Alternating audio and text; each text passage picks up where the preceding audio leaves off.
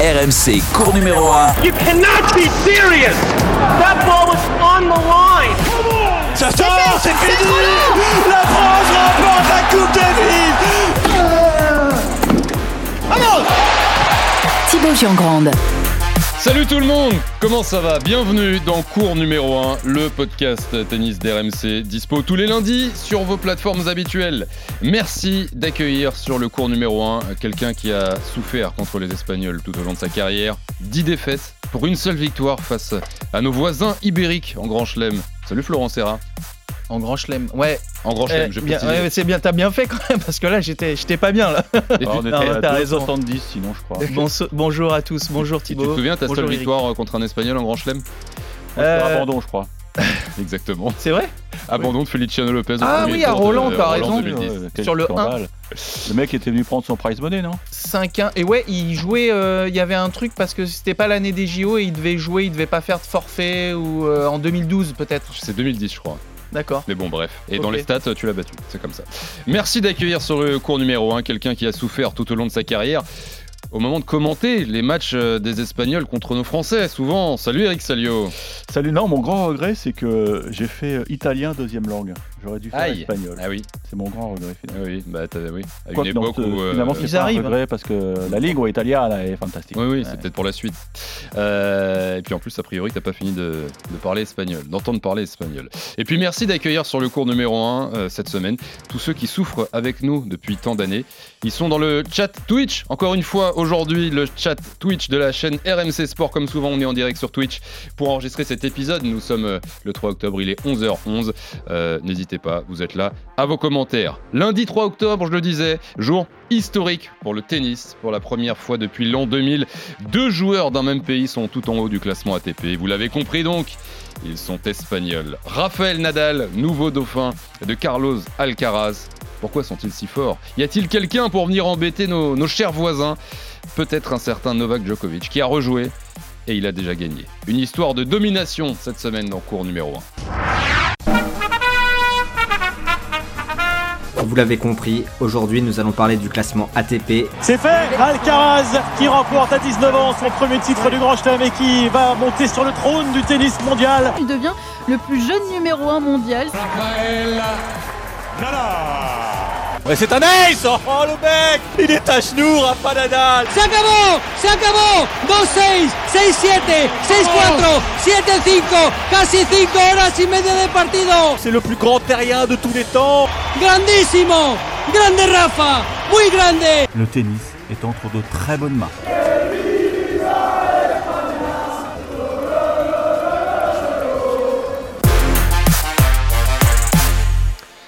Eric, deux joueurs d'une même nationalité tout en haut du classement ATP. Euh, une première depuis 22 ans.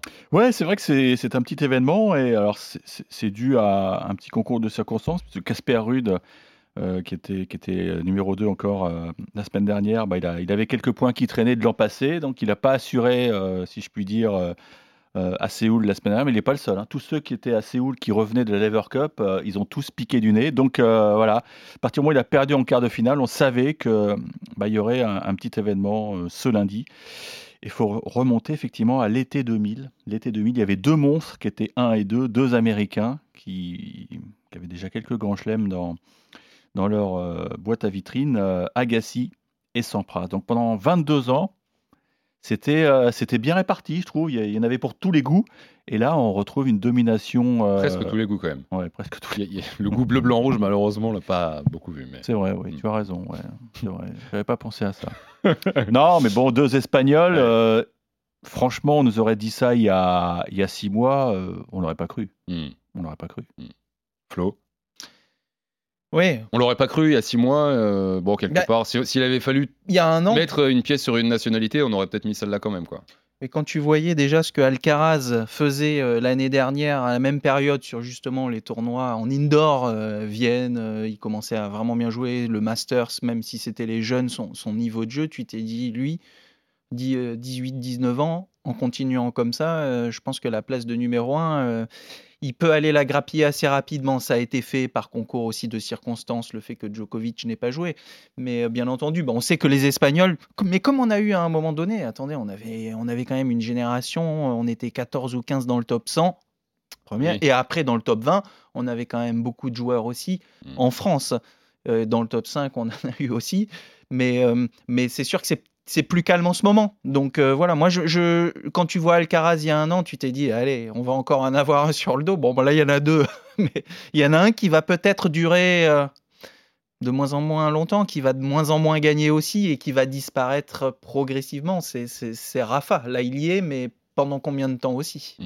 Il y a quelque chose qu'il faut souligner sur ce nouveau classement, hein, paru euh, ce lundi avec les deux, des Espagnols tout en haut, euh, c'est qu'il n'y a pas beaucoup de points ATP pour le, le premier. Alors, euh, ça ne veut pas remettre en cause, attention, hein, Alcaraz mérité. 6748 40. C'est vrai que normalement c'est 40, plus. Enfin, exemple. en, en tout cas, on est habitué depuis une quinzaine d'années à ce que ce soit des numéros 1 plus, plus haut en nombre de points, Eric. Bah, C'est-à-dire que Alcaraz, euh, il n'a pas été très bon à, à Wimbledon.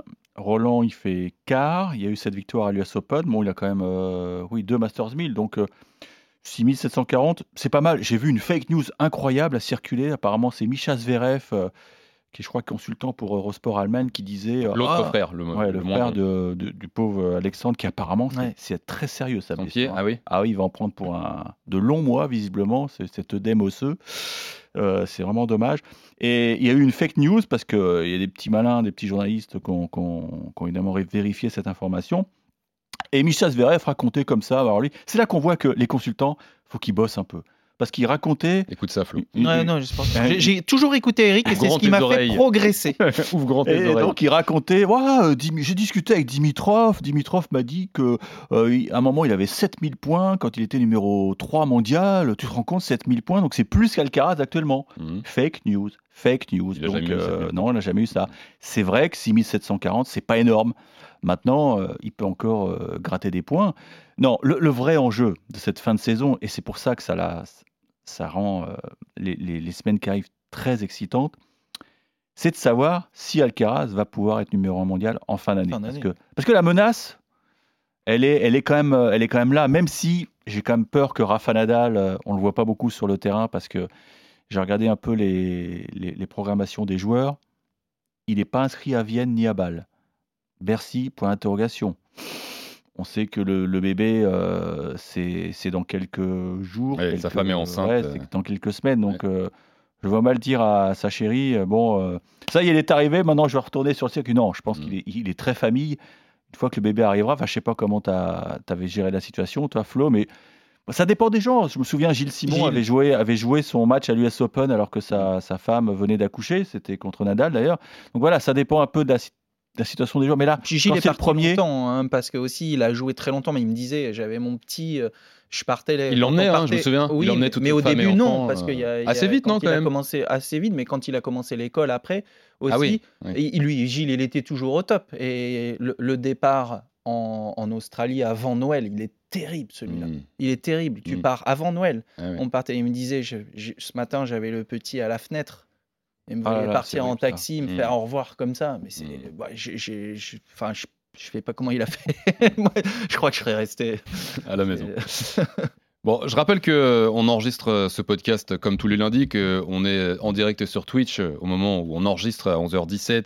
Euh, Je salue Captain Middle qui est là sur la chaîne RMC Sport dans le Twitch et sur ce nombre de points qui euh, rappelle, et, et il a raison, le Captain, peu de points aussi euh, globalement dans le top 10 parce qu'il n'y a pas eu de points distribués à Wimbledon. C'est vrai qu'il faut vrai. rappeler que ça avait été un, un Wimbledon particulier. Ça explique aussi peut-être. C'est vrai, donc euh, oui, c'est vrai que donc, il, a, il a une remarque pertinente. Il faut rajouter des points à Alcaraz, des points virtuels, puisqu'il perd, euh, ah, il perd troisième tour dans, à Wimbledon. Oui, c'est pas là. euh, c'est- Bon. il a, ça, ça Allez. vraiment pas. euh, C'est pas là où il a le plus de Voilà, points. on va arrondir, mais Par non. contre, tu peux en rajouter 2000 à Novak C'est Djokovic. ça, Djokovic C'est ça, le septième euh, aujourd'hui. euh, On pourra en, en rajouter quelques-uns. Sur ce, on parlera de Djokovic, vous l'avez compris, dans quelques minutes. Puis pour les points, une dernière, c'est vrai que tu avais quand même l'habitude aussi de voir systématiquement les mêmes en Grand Chelem. Euh, donc euh, c'était trois victoires en Grand Chelem, c'est Mhm. minimum 6000 points déjà, plus des 500. euh, C'est sûr que tu étais facilement à plus de 8000, 9000 euh, quand c'était c'était toujours distribué de la même manière, surtout au même. Bah là, il c'est un petit peu plus resserré, resserré entre certains joueurs également. Euh, sur cette domination des Espagnols, plus que jamais, euh, 1 et 2 ce matin, est-ce qu'il y a une explication plus concrète que se dire Bon bah oui, Alcaraz, euh, Alcaraz monstre, Nadal monstre évidemment.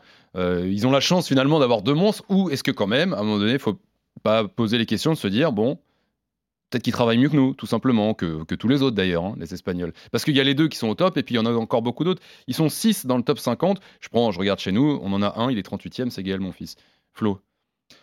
C'est sûr qu'il y a beaucoup de boulot, mais nous, franchement, on bosse en France. C'est euh, alors certains ont beaucoup de talent, euh, et travailler un petit peu moins et s'appuyer beaucoup sur leur talent. D'autres un peu moins de talent, mais très travailleurs. J'en faisais peut-être partie aussi au début de ma carrière. Bon bah, Est-ce qu'on peut mettre par exemple On- Richard Gasquet dans une catégorie, Gilles Simon dans une autre mais Richard, il bosse quoi. Enfin, Ouais. moi, je l'ai vu toute. Je me suis entraîné avec lui quand il était avec Eric de, de Blicker. On était, on faisait des stages ensemble.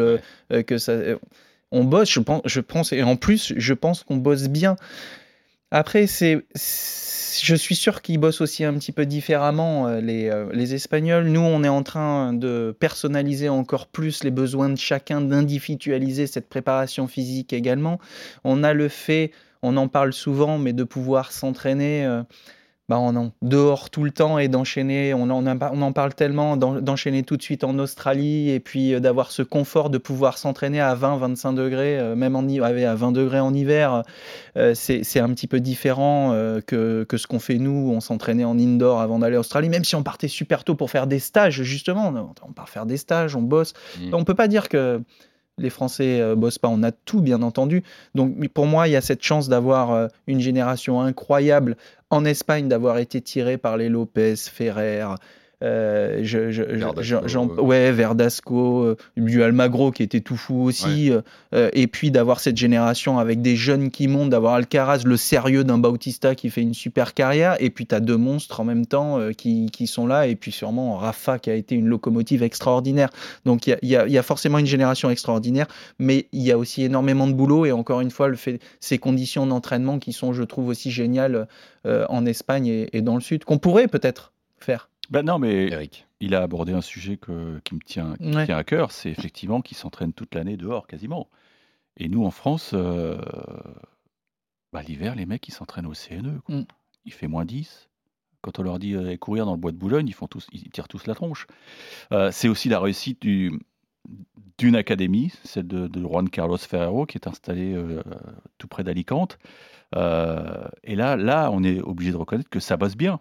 Ça bosse bien. C'est pas un produit fédéral, euh, notre ami Alcaraz. C'est vraiment un, un produit de Mm. cette académie de Ferrero. Ils l'ont repéré très vite. Ils ont senti que bah, c'était un diamant, qu'il fallait le polir. Bon, ils pensaient pas qu'à 19 ans, il décrocherait un, un grand chelem, mais mais il n'y a pas de hasard. Euh, quand tu t'entraînes toute l'année sur dur, en plein air, parce que les quatre grands chelems, ils se déroulent tous en plein air, hein, je dis pas de bêtises. Hein. Oui. Ouais, bah tu peux ouais. couvrir, mais Oui, Donc voilà, non, Mais c'est rare. c'est- super important. Je crois Ouais. les mecs qui sont déjà habitués à, à la chaleur, éventuellement au vent. Euh, nous, on a, bien sûr. on a un CNE, euh, ouais, on les, ils sont dans leur cocon. On a tout, les CNE, gars, hein. Donc les gars, là. On a Donc, euh, tout, hein. donc- on a des chambres hypoxiques qui reproduisent Ah oui, l'altitude, ouais. on a des chambres pour récupérer euh, de, de cryo, on a, on, a, on, a, on a des structures extraordinaires, mais c'est vrai que c'est de pouvoir s'entraîner dehors, c'est c'est- Ouais. fabuleux. Donc j'ai bien compris, on n'est pas numéro 1 et 2 mondiaux parce qu'on n'a pas la bonne météo en Mais, France. mais quoi. Yannick Noah, c'était son, son cheval de bataille. Il voulait qu'il y ait un, un- un camp d'entraînement dans le sud de la France. Il a jamais vu le jour. Alors effectivement, maintenant il y a plein d'académies qui sont en train de sortir des joueurs. Je pense à l'académie de Jordan Islar avec de euh, Thierry Hugo Assion. Grenier, de Thierry Assion, euh, avec, euh, avec Joe euh, à, Villeneuve-Loubet. Donc euh, voilà, les- les- on a l'impression que Ouais, mais est-ce qu'un se sont un- substitués au travail de la Fédé. ouais. est-ce qu'un Casper. Ruud, il s'entraîne là-haut euh, plus dehors que, que nos, nos petits Français euh, bon. Non, mais euh, Casper s'entraîne beaucoup à l'étranger. Oui, aussi. maintenant. Mais oui. Casper, il a, il a dû faire des stages chez Rafa. Ouais. Pas bête. C'est presque un produit de l'académie de Rafa Nadal. Moi, j'exagère, bien sûr, mais. On lui met le drapeau espagnol à lui. Non, mais les, les mecs sont. On le fait. sont intelligents. Mm. Ils, sont intelligents. ils savent où il faut aller. On le fait, mais c'est Il des y a une initiatives expertise à personnelles. l'étranger qu'il n'y a pas. Tu vois, euh, Boris euh, Valéjo, qu'on avait reçu ici, Hmm. ancien entraîneur de Marine Cilic euh, notamment, hein, s'occuper de Pierre Hugerbert. Ils ont été en Suisse voir Federer, l'entraîneur physique aussi. C'est des démarches après personnelles, même s'ils sont au sein de la Fédé. Mais bon, il y, a- il y a- y a quand même des démarches qui sont très très intéressantes aussi pour aller voir ce qui se passe ailleurs également. Alizé Cornet va souvent se préparer chez Patrick Moratoglou, donc elle est numéro 2 française. Euh, Karen Garcia l'a touché aussi à l'Espagne. Euh, voilà, on, est, on est dans un pays qui pue le tennis, où il y a des compétences, et, et c'est pas un hasard. Et je vais vous parler d'un... Alors, vous me disiez, ah, il n'y a, que- a que Nadal et, Alcaraz. Cette semaine, il y a le tournoi d'Alicante, c'est un challenger. Bah, je vous conseille de suivre, hein, je l'aurais dit en premier, Martin Landaluce. Alors, je sais pas si on dit Landaluce, parce que moi je prononce à l'italienne. Il est né en Sur 2006. ce problème de. Il est né en LP2. 2006, hein, en janvier 2006. Donc faites le calcul. Ça hein. fait 16. Voilà, il a 16 ans. Il vient de gagner l'US Open. Il était très bon sur l'arbre de Wimbledon. Voilà, c'est un produit espagnol à 16 ans. Alors nous, on a Gabriel Debru, très bien. Quel âge? 16 ans aussi. Ouais, Ok. gagner Roland. Roland. Ouais. Voilà. Il joue- et C'est Boris d'ailleurs euh, Valéjo qui, qui s'en occupe. J'en parlais il y a quelques, oui, temps. euh, Ils sont... Gabriel Debru, c'est vrai, il a, il a lâché les juniors. Il dit Allez, maintenant, je me lance dans le, dans le circuit. Il était à, à Monastir euh, Mm. la semaine dernière, je crois. Donc, il, voilà, il goûte à, à ces tournois qui sont, qui sont pas faciles parce qu'il n'y a, il y a personne. Tu es tout seul, avec, euh, il n'y a pas de ramasseur de base. Mais c'est, c'est l'école de la vie. Et, et ce Martin Landaluce, ou Landaluce, je sais pas, bah, On l'appellera l'Andalou. Landalou, ouais. Jeter un œil dessus. Donc voilà, ils sont capables suis, de, créer tout de suite des, des mômes parce qu'il y a aussi des projets personnels derrière. Euh, C'était l'anniversaire de Marion Bartoli. On sait tous que Marion Bartoli, c'était c'était un projet personnel avec son papa. Donc euh, il n'y a peut-être pas de recette magique, Hmm. mais il y a des bons moyens pour arriver au, au sommet. Donc chapeau, viva España Et j'espère qu'on va quand même, euh, nous, euh, se bah, s'inspirer Mm. s'inspirer de, de- de ce modèle. Il y a aussi l'école tchèque, mais l'école tchèque c'est différent parce que eux, l'hiver, ils s'entraînent effectivement en indoor, mais chez les filles, Pourquoi tu prends l'accent du Sud quand tu parles des Tchèques? Je sais pas. Mais non, mais c'est vrai, les, les Ouais, on a Tchèques- parlé soleil, on a parlé Espagne. voilà. T'as vu, t'as vu les, les Tchèques dans le circuit féminin, c'est Mm. hallucinant. Com- Comment font-elles? Comment font-elles? Bon, en tout cas, euh, à vous entendre, déjà, bon, on- c'est bien, on entend des, des, des, des, des pistes sur lesquelles euh, s'inspirer. Non, mais ça fait 15 ans qu'on en, Ouais, parle. c'est Ouais, ça le problème. On a l'impression de se répéter. Oui, et puis quand même Yannick Noah souligne des choses et qui sont pas forcément faites. Euh, ce qu'on comprend aussi, c'est que cette domination espagnole là, qui est au top depuis aujourd'hui, c'est pas prêt de s'arrêter, quoi. hein. Ça- C'est un pays qui pue le tennis. C'est un pays qui organise quand même des gros tournois comme euh, bah, le Masters 1000 de, de Madrid, qui était hum, merci à Yon Tiriac parce que lui, il a, il a monté toute pièce le truc et c'est vrai que c'est c'est l'un des grands rendez-vous de l'année. Euh, il y a le tournoi de Barcelone qui est, qui est un tournoi mythique aussi. À une époque, euh, Rafa il disait moi je préfère gagner Barcelone à Madrid parce que voilà c'est il se déroule dans un club. euh, Enfin tu connais hein, avec une Ouais. piscine tout.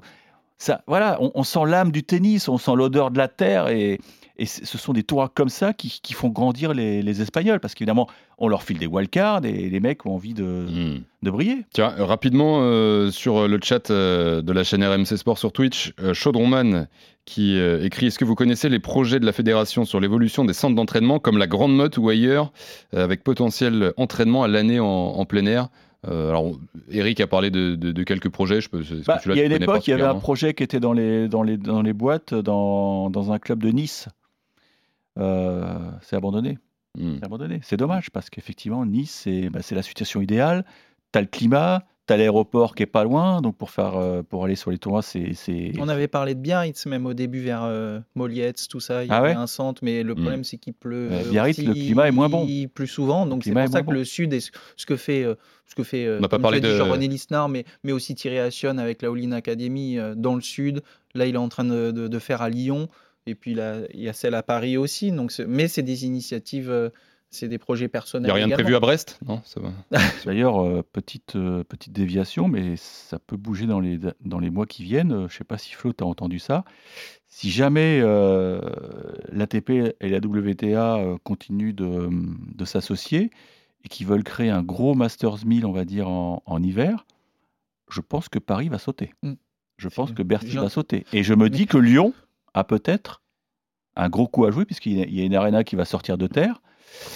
Attention Bercy. Peut-être Attention euh, Le problème de Bercy, l'occasion d'un futur podcast. On va- En 10 secondes, parce qu'on s'éloigne un peu, mais vas-y, top. Et c'est c'est que les joueurs dans les Masters 1000, c'était quand tu interroges les étrangers et tout, c'est vraiment pas celui qui préfère Bercy. Non, en non. indoor, deux terrains. euh, donc bon, Bon, ouais. attention. Bref. On surveillera ça évidemment euh, dans cours numéro 1. Alors, qui pour venir embêter les Espagnols? On l'a bien compris, vous l'avez compris si vous nous écoutez. euh, Peut-être pas tout de suite euh, la France. Euh, Federer, c'est fini. Euh, Medvedev plafonne un petit peu. Rude, il semble un peu en dessous. Et si finalement, c'était pas une valeur sûre euh, du tennis mondial sur laquelle il fallait encore compter? Novak Djokovic n'avait pas joué depuis sa victoire à Wimbledon cet été. Il a fait le petit match, il est venu faire un coucou pour Federer à la, à la Lever Cup. Retour gagnant pour le Serbe vainqueur de l'ATP 250 de Tel Aviv ce dimanche. Victoire en 2-7 euh, en finale contre Marin Cilic. Euh, Il avait prévenu qu'il avait faim pendant la Lever Cup, on l'entendra un peu plus tard. Il a confirmé donc toute la semaine. Écoutons sa, sa réaction, c'était ce dimanche soir après sa victoire à Tel Aviv. Il est vrai que chaque tournoi correspond à une catégorie et à sa propre importance, mais mon objectif reste le même, gagner des titres. Où que je sois, je suis toujours heureux d'avoir l'équipe que j'ai et de me voir prêt à disputer de nouvelles victoires, à me battre pour des trophées. Cette semaine, je pense avoir joué un excellent niveau de tennis. J'avais une motivation supplémentaire pour bien faire dans cet endroit. Les gens ici ont été très proches et ont été très bons avec moi. J'espère que tout cela m'aidera dans les prochaines semaines. Au final, pour moi, c'est plus qu'un tournoi. J'ai ressenti beaucoup de connexions avec les personnes qui m'ont accompagné cette semaine. Novak Djokovic, vainqueur à Tel Aviv. Eric, presque trois mois de pause. Une semaine parfaite déjà à son Ouais. retour. Ouais, et finalement, je pense que euh, sa petite escapade à, à Londres pour la Lever Cup lui a fait du bien parce que il avait gagné son premier simple assez facilement. Et puis le, le dimanche, il y, a eu, euh, il y a eu une petite piqûre de rappel avec cette défaite face à, face à Félix Auger-Aliassime. Mais surtout, il était euh, tracassé par, euh, par des douleurs au poignet. Et on Mm. pense que. Enfin, il n'était pas trop inquiet lors de la conférence de presse à Londres, puisque je me souviens, j'y étais. Mais euh, c'est peut-être dû à cette inactivité. Hein, Flo, euh, le poignet, bon, il y a les- La reprise. voilà, la reprise. euh, Où il a géré aussi. Peut-être. Il a pu gérer un petit peu, Oui. tranquillou. Là, le poignet a l'air d'aller. Il n'a pas lâché un set de la semaine. Ouais. Non, non. Moi, je Bon, pense il n'y avait a pas une concurrence terrible, hein, même si Ouais. Tilic, c'est toujours- Mhm. enfin, moi, c'est En indoor, il est pénible quand même. c'est l'une de ses victimes préférées, Ouais. Tilic, avec Gaël Monfils. Donc, euh, Après, c'est pas le genre de joueur que t'aimes rencontrer quand t'as mal au poignet, quand faut renvoyer son service. non, non, mais, non, mais ce qui est- moi, ce qui m'a frappé, c'est que, bon, bah, on connaît tous le, le pays euh, Israël, c'est bon, euh, la, la religion est- y est très importante. Et, et Novak Djokovic s'est tout de suite bien senti dans ce pays parce que lui aussi est très croyant. Bon, c'est pas, lui, il est plutôt orthodoxe. Mais voilà, je pense qu'il a. Il a fait un bon choix, un bon choix en termes de stratégie. C'est important la programmation. Mhm. Et là, après plus de 80 jours sans jouer, euh, ben, il est reparti tout en bas. Tout en bas, entre guillemets, bien sûr, parce que pour un garçon comme ça. Mais c'est pas anodin, c'est le numéro 89 hein, dans sa carrière. Je pense que les. C'est 103, hein, Federer. hein. Ouais. 103, je pense qu'il est. bah, il est en tête cette stat. Ouais, non, mais évidemment, c'est beaucoup plus facile de gagner un 250 qu'un 500. Et voilà, ça. Puis après, il y aura encore. Connors à aller chercher un tout petit peu devant. Voilà. Euh, écoutons maintenant Novak Djokovic, euh, les gars. euh, tu l'as dit, Eric, il a rejoué un petit peu pendant la, la Lever Cup. Écoutez ce qu'il avait dit justement au sortir de ce week-end. Non, c'était juste de- lors de la présentation Ah, de Team avant. Europe. C'était un journaliste anglais qui lui avait posé la question. En gros, t'en es où, mon, mon, mon Joko Voilà, bah, écoutons-le. Il parle justement aussi au passage de la prise de pouvoir d'Alcaraz, à la fois comme numéro mondial euh, et vainqueur de l'US Open, que Djokovic n'avait pas pu disputer car non vacciné. Novak Djokovic. Non, je n'ai pas de regrets. Je veux dire, je suis triste de n'avoir pas pu jouer, mais vous savez, c'est la décision que j'ai prise. Je savais quelles seraient les conséquences, alors je les ai acceptées. C'est tout. Je veux dire, je félicite Alcaraz pour sa victoire à l'US Open. Il l'a fait d'une manière incroyable avec trois victoires en 5-7 pendant le tournoi. Il n'a que 19 ans et il est déjà numéro 1 mondial. C'est assez incroyable ce qu'il a accompli jusqu'à présent. Il est, je pense, un vrai plus pour notre sport, une grande star en devenir. C'est dingue, il a déjà le titre de vainqueur de Grand Chelem, donc nous ne pouvons pas parler de lui comme d'un futur, car il appartient déjà au présent. Depuis le début de ma carrière, je ne suis pas habitué à faire des pauses aussi longues, mais c'est ainsi. Je suis juste excité de pouvoir rejouer ici maintenant et dans la plupart des autres salles pour le reste de la saison. Quant à ma situation personnelle par rapport à l'Open d'Australie, j'attends les nouvelles. Ça ne dépend pas de moi. J'espère que j'aurai bientôt des nouvelles positives. Novak Djokovic. Tiens, commençons justement par la fin de cet extrait sonore. Eric, on en est où sur l'Australie? On se rappelle évidemment de l'épisode euh, australien dès 2022, début d'année qu'il n'avait pas pu disputer finalement. On, ça dit quoi pour Bah, l'instant on se souvient qu'il avait, euh, qu'il avait fait appel à, à des avocats pour, pour défendre sa cause. euh, donc il avait dû rentrer euh, précipitamment euh, au pays. Il avait été renvoyé à l'aéroport. Mais, et puis il y avait cette suspension euh, éventuelle de, de trois années. Donc il Hmm. va falloir qu'il y ait une intervention du gouvernement. Alors le gouvernement a changé. Ça, c'est peut-être la bonne nouvelle. Moi, je- j'estime que c'est comme un, un condamné, euh, il, il s'est bien tenu, quoi. Il peut peut-être avoir une remise de peine, quoi. Pour bon, bon comportement Bah, pour co- bon comportement, toi, il n'a pas essayé de tricher à Wimbledon. Il assume. Moi, je trouve qu'il assume. De toute façon, c'est la, c'est la facette de, du personnage. Le mec, il assume tout. Il n'est pas vacciné. Il a expliqué en long en large pourquoi. Voilà, ça lui a coûté très cher, sa place numéro un. Euh, il n'a pas pu jouer euh, Wimbledon, c'est euh, l'US US Open, c'est un gros problème pour lui, mais voilà, il assume. 12 tournois pris en compte pour Novak Djokovic. Tu sais qu'il y en a 18. On a, nos 10 on a 18 tournois qui sont pris en compte dans Mm. notre calcul de points. Euh, les 4 grands chelems, tous les Masters 1000 que- et quelques 500 et c'est terminé. Donc il a, il a un 250 qui rentre en compte, mais 12 dou- il- des, des 0 points. Donc même à Wimbledon, 0, mais même s'il a gagné, 0 en Australie, 0 à l'US. Et, et il se retrouve quand même assez proche. Donc euh, attention, là, Mm. attention l'année prochaine. Hein, c'est important. D'ailleurs, tiens, juste Ouais. Roro Filou qui écrit dans le chat. euh, salut Roro Filou, euh, le chat euh, Twitch de la chaîne RMC Sport. Djokovic avec le, va- le vaccin, il serait numéro un mondial. Évidemment, on peut, on peut- oui, peut-être, peut-être, parce qu'on on connaît son amour pour l'Australie, il est quasiment injouable là-bas. Euh, à l'US Open, euh, même si c'est un tour qui lui réussit moins, effectivement, il- à mon avis, il aurait été dans le dernier carré. Mhm. Donc oui, on, on peut penser que c'est le numéro un mondial en puissance. Maintenant, euh, ce qui est marrant, c'est qu'il il faut qu'il le reprouve quelque part. Mhm. Parce qu'il maintenant, il est derrière. Alors, pour ceux qui adorent le tennis, vous entendez peut-être qu'il est qualifié pour le Masters. Alors, il y a un point de règlement très précis qu'il faut expliquer. Donc là, il est, je crois qu'il est 15 à la race. Mm. Donc la race, c'est le, le classement qui tient compte seulement des résultats 2022.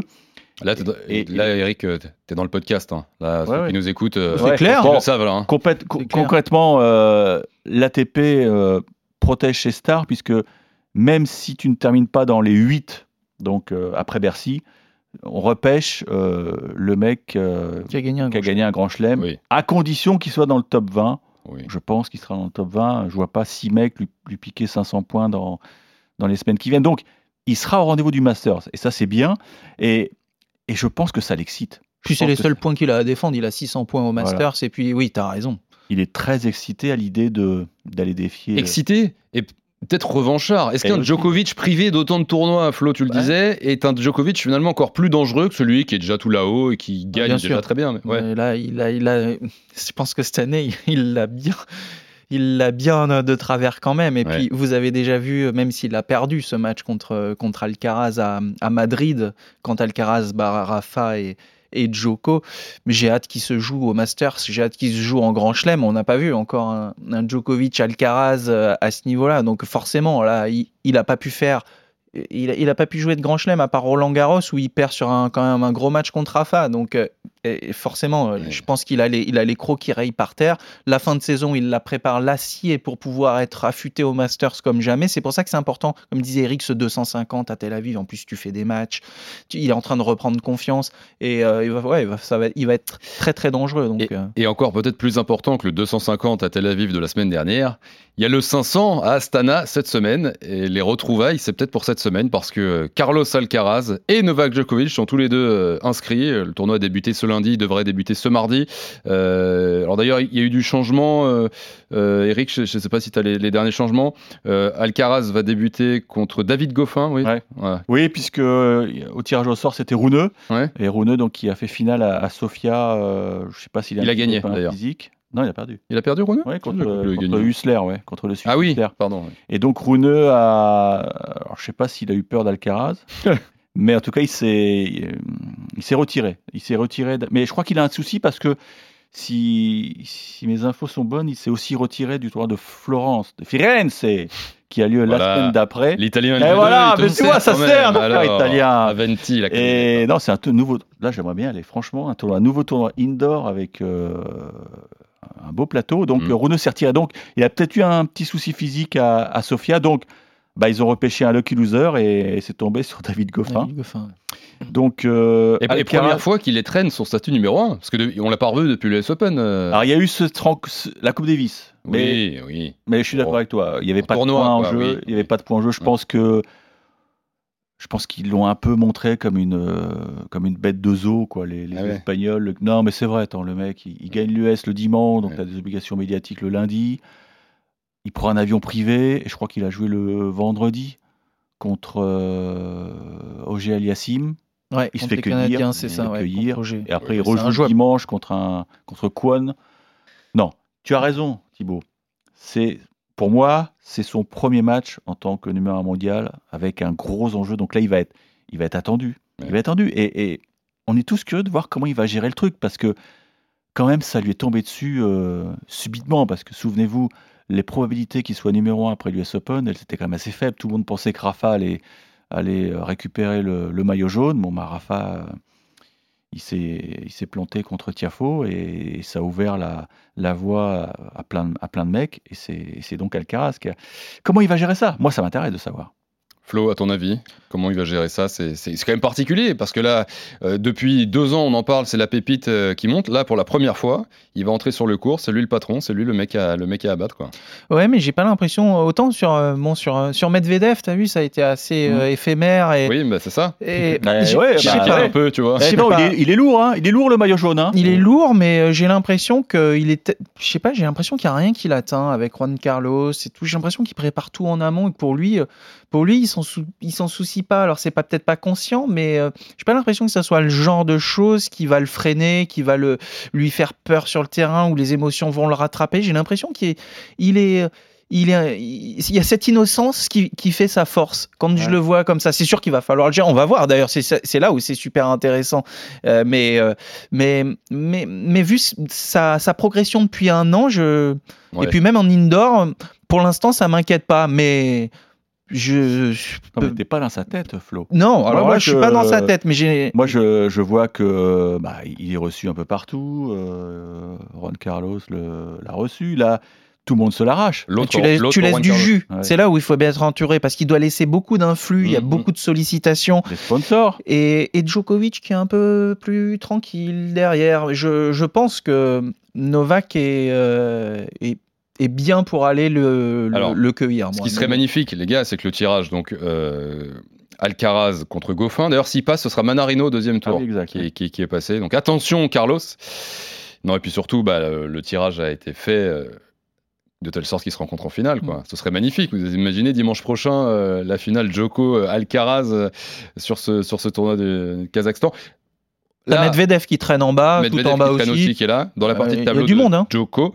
Mais euh, bon, on imagine que là, euh, Djoko finale contre Alcaraz, nouveau numéro 1 mondial.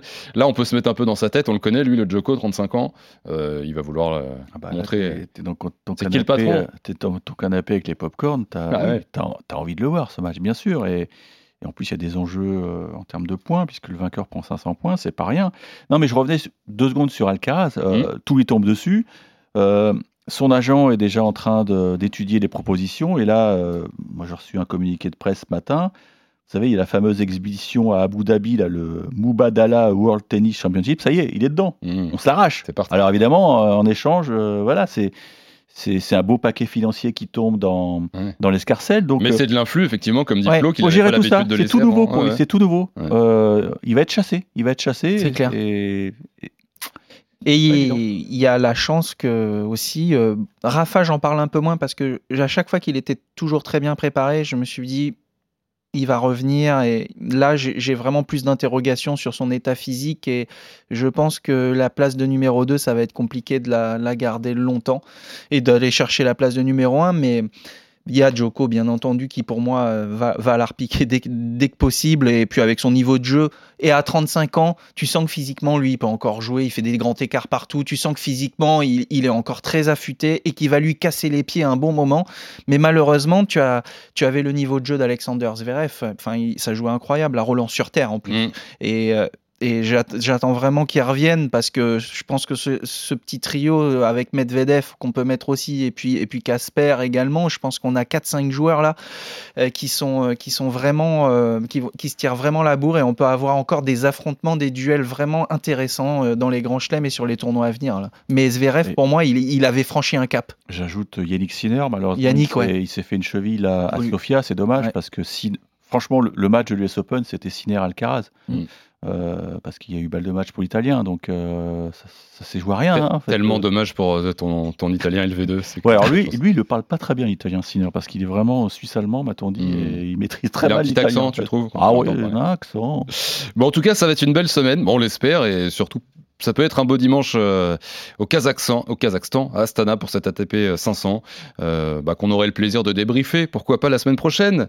Merci Eric, Flo, Merci beaucoup les gars. avec plaisir. Merci au coach Najib euh, en régie, à Yanis euh, également, et merci surtout à vous d'être encore une fois au rendez-vous, peut-être euh, en podcast classique, en direct sur Twitch. Merci d'avoir été là. Abonnez-vous au podcast, hein, n'hésitez pas, vous ne raterez euh, de cette manière aucun épisode. On vous souhaite une bonne semaine et on se retrouve lundi prochain pour un nouvel épisode de cours numéro 1. Ciao RMC, Cours numéro 1.